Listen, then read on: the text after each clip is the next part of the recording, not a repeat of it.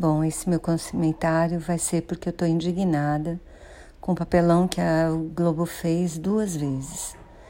Semana passada eu exibi uma, quer dizer, na verdade semana retrasada, né? Porque hoje já é semana seguinte, a do segundo programa.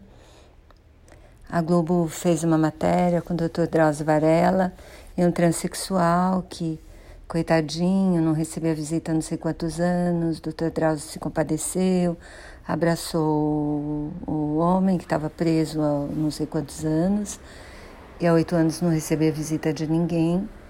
E aí, essa semana, foi publicado que o crime que esse transexual tinha cometido, uma tal, um tal de Suzy, era estuprar um menino de 9 anos.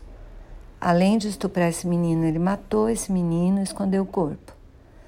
Então, na minha opinião, ele está merecidamente na cadeia, merecidamente sem, sem receber visita. Eu achei um absurdo a Globo ter omitido esse fato de que ele era, na minha opinião, um monstro. E além de tudo, não só ter publicado essa parte da, do, da matéria que eu achei terrível, eu acho que eles tinham obrigação de ter cortado, e se não cortassem, de informar o que esse criminoso tinha cometido.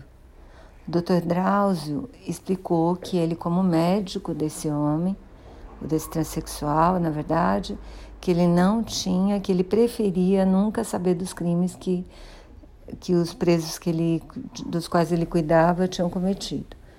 Então, eu acho que isso é, como médico, eu acho que isso é um direito dele. Agora, que a Globo tenha, não tenha informado as pessoas que estavam assistindo, tenha insistido em publicar, ainda tenha se escondido atrás da, desculpa, do, da explicação do Dr. Drauzio, para justificar o que, como jornalistas, como produtores, como veículo de comunicação eles fizeram, isso, na minha opinião, é completamente justificável. Então, eu vou falar hoje uma coisa que eu nunca falei, nem, nem escrevi no Twitter ou no Face: Globo lixo.